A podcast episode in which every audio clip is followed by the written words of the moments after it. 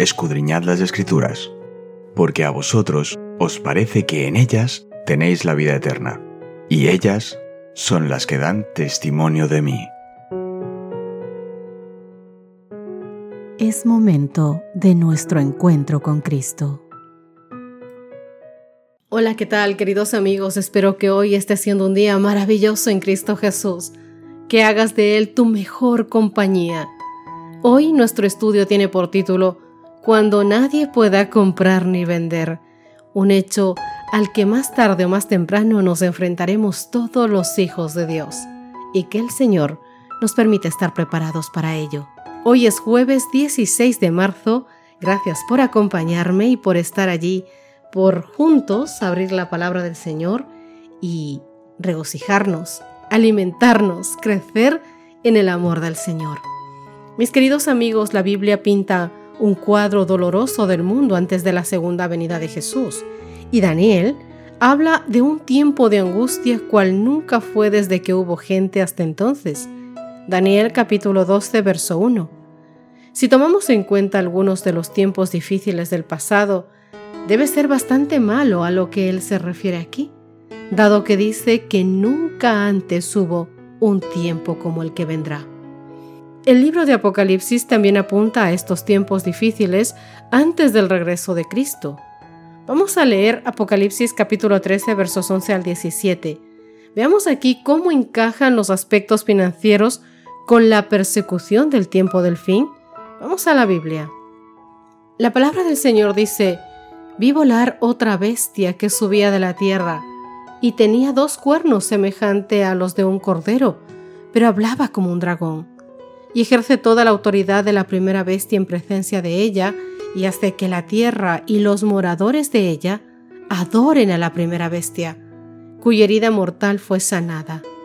También hace grandes señales, de tal manera que aún hace descender fuego del cielo a la tierra delante de los hombres y engaña a los moradores de la tierra con las señales que se ha permitido hacer en presencia de la bestia, mandando a los moradores de la tierra que le hagan imagen a la bestia que tiene la herida de espada y que vivió. Y se le permitió infundir aliento a la imagen de la bestia, para que la imagen hablase e hiciese matar a todo el que no le adorase.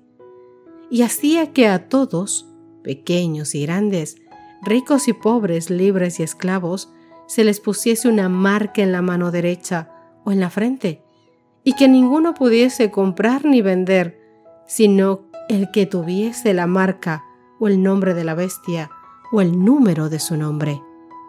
¿No se podrá comprar ni vender? ¿Cuánto de nuestra vida actual gira en torno a la compra y venta?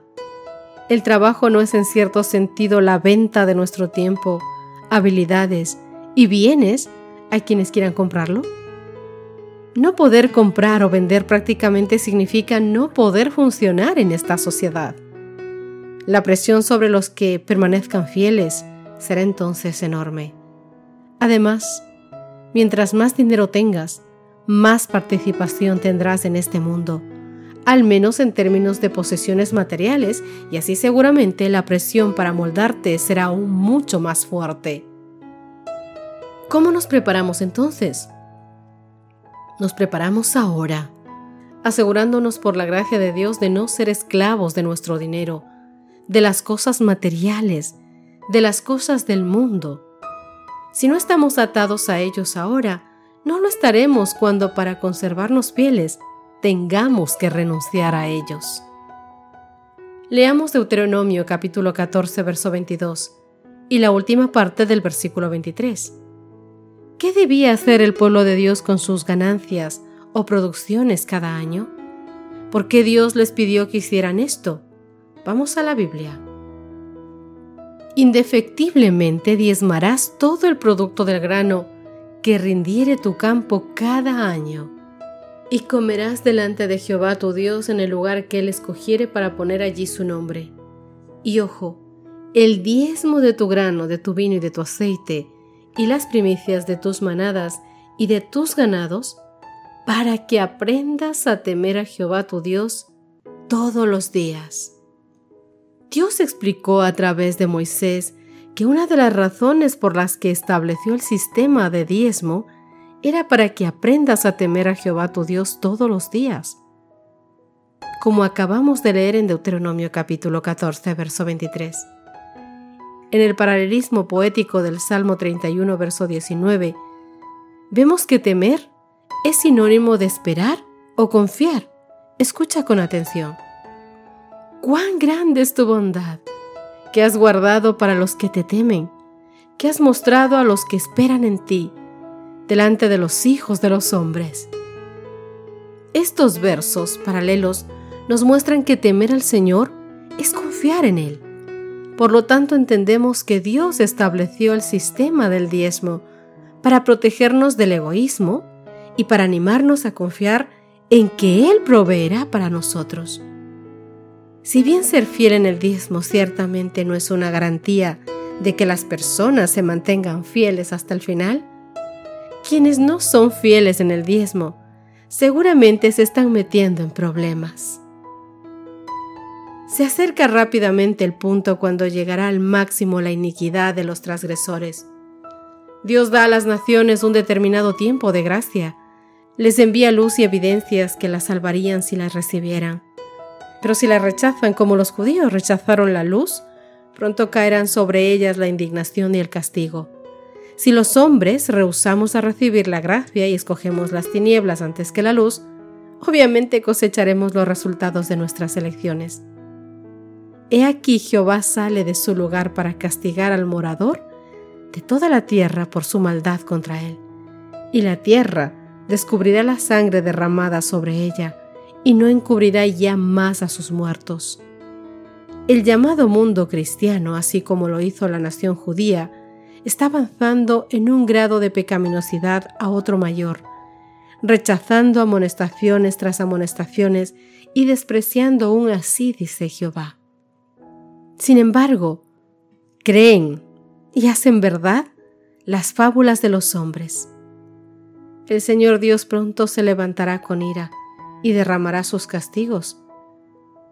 Hoy, hoy, queridos amigos, debemos confiar en Él, porque pronto llegará el día, igual que en el tiempo de Noé, cuando el mundo no entendió ni creyó las amonestaciones de este hombre, igual que los de Sodoma, los habitantes de Sodoma y Gomorra.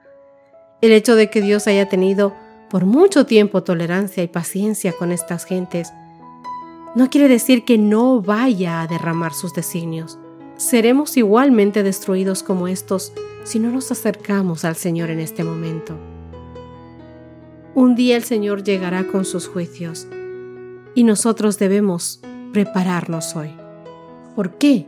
Porque, querido amigo, no se adquiere en un solo momento el valor, la fortaleza, la fe, la confianza implícita en el poder de Dios para salvarnos. Estas gracias celestiales se adquieren por la experiencia de años y años, por una vida de santo esfuerzo, de firme adhesión a lo recto. Los hijos de Dios estaban sellando su destino. Queridos, alguna vez me topé con una compañera de trabajo, amiga de mi esposo, que había conocido a Dios, había crecido en una familia cristiana y sabía y un día esperó en su momento también la venida del Señor. Conversaba con ella alguna vez en el autobús y ella me dijo una cosa asombrosa. Dijo, yo sé la verdad. Yo sé que Cristo va a venir y sé cuáles serán las señales, pero hoy no puedo ir a Él.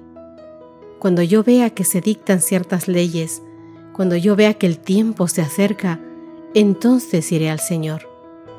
Queridos amigos, en ese momento lo primero que se me vino a la mente es el versículo que se encuentra en Jeremías capítulo 12, verso 5. Si corriste con los de a pie y te cansaron, ¿cómo contenderás con los caballos? Y si en la tierra de paz no estabas seguro, ¿cómo harás en la espesura del Jordán? Queridos amigos, si hoy en tiempos de paz no somos fieles a Dios, si hoy en tiempos de paz no acudimos al Señor, ¿qué te hace pensar que en los momentos de crisis, cuando no tengas que dar de comer a tus hijos, Cuando no tengas a dónde voltear tu mirada, lo vas a hacer. Es hoy cuando debemos prepararnos. Una carrera no se gana solamente yendo a competir. Una carrera se gana esforzándose, entrenando día a día, esforzando y llevando al límite al cuerpo para cada día menorar el tiempo de carrera y avanzar aún más. El cristianismo es igual. Llegará el día, como dice la palabra del Señor, en el que nos veremos envueltos en una crisis que nunca antes hubo en esta tierra, difícil, fuerte, y debemos estar preparados para ella. Querido amigo, que hoy, hoy el Señor habla a nuestros corazones, que hoy toque tu corazón, que hoy puedas abrirle las puertas a su Santo Espíritu, que hoy podamos entregar el corazón a Cristo, hoy, en tiempos de paz, para estar preparados para aquellos tiempos de crisis. Oremos. Querido Señor que estás en los cielos, ¿cuántas veces, Dios mío, hemos sido tan necios? Tú eres grande, tú eres misericordioso, Señor. Cuán perdonador eres. Cuánta paciencia tienes con tu pueblo, Dios mío. Cuántas veces hemos creído que podemos solos. Cuántas veces nos hemos alejado de ti. Cuántas veces, Señor, hemos creído que nuestros pensamientos y nuestros caminos son mejores que los tuyos. Perdona, Señor, a tu pueblo. Perdónanos, Señor, porque hemos hecho mal. Perdónanos, Señor, porque hemos pecado contra ti. Ayúdanos a ponerte a ti en lo primero, Señor, que tú reines en nuestras vidas y en nuestros corazones. Enséñanos hoy en tiempos de paz a prepararnos, a avanzar poco a poco, a vencer cada batalla para al final vencer la guerra aferrados de tu mano. Tener esa victoria, Dios mío. Ten paciencia con tu pueblo. Perdónanos, ayúdanos, enséñanos, guíanos Llévanos de regreso a casa, Señor. En el nombre de Cristo Jesús. Amén y amén. Que Dios te bendiga, mi querido amigo. Nos encontramos mañana para hacer un pequeño resumen de lo que fue el estudio de esta semana. Dios te guarde. Gracias por acompañarnos. Te recordamos que nos encontramos en redes sociales. Estamos en Facebook, Twitter e Instagram como Ministerio Evangelike. También puedes visitar nuestro sitio web www.evangelike.com.